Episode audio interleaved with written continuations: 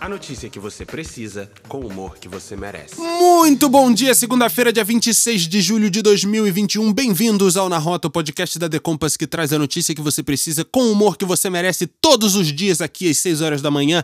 A nossa resenha tá marcada. Hoje a gente vai ficar com energia lá em cima falando de semicondutores. Vamos falar também do Yuan Digital da China e vamos falar de Open Banking adiado no Brasil a segunda fase para agosto. Vamos dar um giro então por essas notícias. Fica conosco, compartilha logo direto o podcast podcast, manda logo pra sua galera para que eles possam escutar as notícias do dia e começar a semana bem igual você tá começando. Bora monstro, bora monstra, vambora!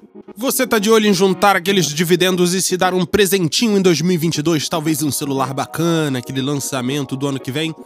É melhor deixar os dividendos quietos então e reinvestir para o longo prazo, porque a escassez de semicondutores deve atrasar lançamentos de smartphones no Brasil e no mundo em 2022. O presidente da Intel acredita que a situação se arraste até 2023 desse jeito. Não é a primeira vez e, pelo visto, nem é a última que os semicondutores voltam aos noticiários econômicos no ano.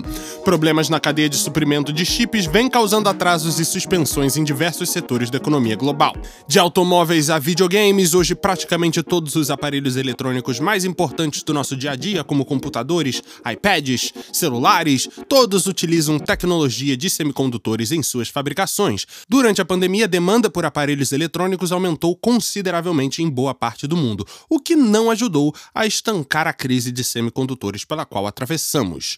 O setor automotivo, por exemplo, está entre os que mais sofreram com a falta de semicondutores, embora a perspectiva seja de que a oferta para a categoria deva dar aquela melhorada em breve. A China vai assumir o rojão e atender a demanda que Taiwan sozinha não conseguiu atender. Algumas das maiores empresas de semicondutores no mundo estão em Taiwan e sofreram esse ano com constantes apagões e com as medidas de distanciamento social impostas no país. Agora, muitas delas estão aumentando suas produções em território chinês para correr atrás do prejuízo e atender as demandas do mundo. Junto a elas, empresas grandes como a Intel e a TSMC também deram um gás na sua produção de semicondutores semicondutores para não comer poeira na corrida pelo produto. Com isso, a indústria de chips tem excelentes projeções para o restante do ano. A indústria deve crescer entre 21% e 25% esse ano, segundo o presidente da VLSI Research, que aposta também no melhor desempenho de eletrônicos no mundo desde 2010. Até lá, porém, vai faltar chip para esses eletrônicos todos no mundo e os lançamentos de smartphones aqui no Brasil devem sofrer atrasos até que as perspectivas de entrega de semicondutores melhorem. Socorro, hein? Agora você imaginaria um mundo em que o dólar não é mais a moeda mais importante? Parece um absurdo pensar num cenário como esse, mas o pessoal lá na China tá trabalhando para isso. Em relação aos Estados Unidos, a China largou na frente no desenvolvimento de uma moeda digital. Hoje são quase 80 países, incluindo a China e os Estados Unidos, em processos de desenvolvimento de suas moedas digitais, reguladas e centralizadas por seus bancos centrais. Seja em resposta ao avanço das criptomoedas no mundo ou às carteiras digitais oferecidas por grandes companhias e bancos privados, cada vez mais países reconhecem a importância de digitalizar suas moedas pelos mais diversos motivos. Agilidade, flexibilidade, segurança e privacidade, por exemplo, são um deles. Privacidade, diga-se de passagem, é justamente o que separa os Estados Unidos da China. Enquanto na Ásia a China oferece o yuan para pouco mais de um milhão de habitantes em sua forma digital, os Estados Unidos preferem observar e pesquisar o case chinês e a alternativa digital para o dólar. E o sucesso ou não do yuan digital pode ser fundamental para o desenvolvimento do dólar digital.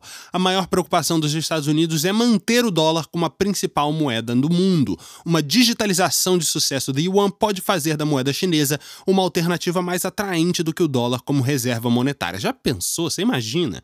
O cenário é improvável, mas não é uma realidade impossível.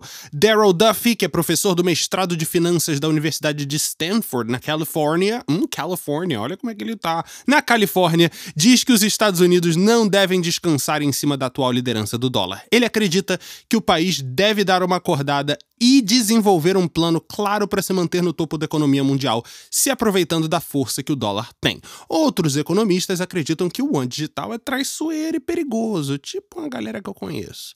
Enfim, quem é que leva essa briga daqui a uns 30 anos? Eu quero ver você cravar. Crava aí. Yuan digital ou dólar digital? Quem leva primeiro? E por falar em inovação de sistemas monetários, o Banco Central adiou do dia 15 de julho para o dia 13 de agosto a segunda fase do Open Banking aqui no Brasil. A ideia é garantir uma maior segurança para o processo. Mas a pergunta que se faz é a seguinte: Você sabe que diachos é o Open Banking? Em linhas gerais, o Open Banking também é conhecido como sistema financeiro aberto. E como o nome sugere, ele funciona como uma estrutura digital padronizada do sistema financeiro do país. O sistema se apoia nas mais altas tecnologias brasileiras para promover mais acessibilidade, transparência e inclusão financeira no Brasil. A ideia por trás do Open Banking é oferecer uma experiência financeira mais suave, mais de boa, mais tranquila, mais segura e mais conveniente para o cliente o que, em contrapartida, gera mais competitividade dentro do setor bancário e instituições financeiras, e a gente sabe que quanto mais competição, para nós, muito melhor. Através do Open Banking, o cliente pode compartilhar suas informações e dados entre diferentes instituições financeiras, tudo isso com o aval do Banco Central que garante ali a segurança do rolê. Com o Open Bank, aquele papo furado do seu gerente que vive querendo te vender títulos de capitalização fica um pouco mais com cara de lorota, já que agora você vai ter mais facilidade em comparar produtos produtos financeiros de diferentes instituições.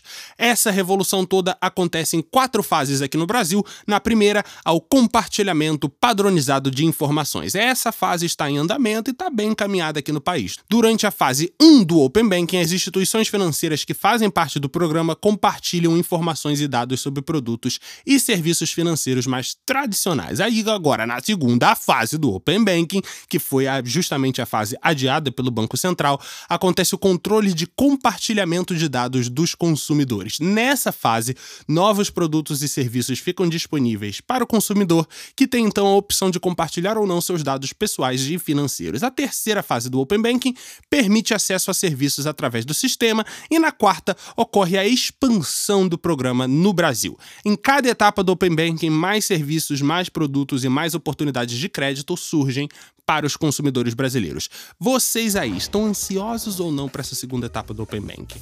Eu acho que vai ser uma mudança muito bem-vinda aqui no Brasil, onde os sistemas são tão fossilizados. Tá tudo tão velho, tudo tão devagar. Vambora então. E quem vai embora agora sou eu, porque a gente está se despedindo do Na Rota desta segunda-feira, dia 26 de julho de 2021. O Na Rota que traz a notícia que você precisa com o humor que você merece. Tá muito frio aí na cidade de vocês. Se tiver frio, se agasalhe, por favor. E se puder doar, doe um agasalho também para quem mais precisa. Eu apoio esse tipo de atitude. Agora, amanhã estaremos de volta às 6 da matina com mais uma resenha, mais notícias para você. Compartilhe o nosso conteúdo para que a gente possa impactar cada vez mais pessoas como vocês. Amanhã a gente se vê. Até mais!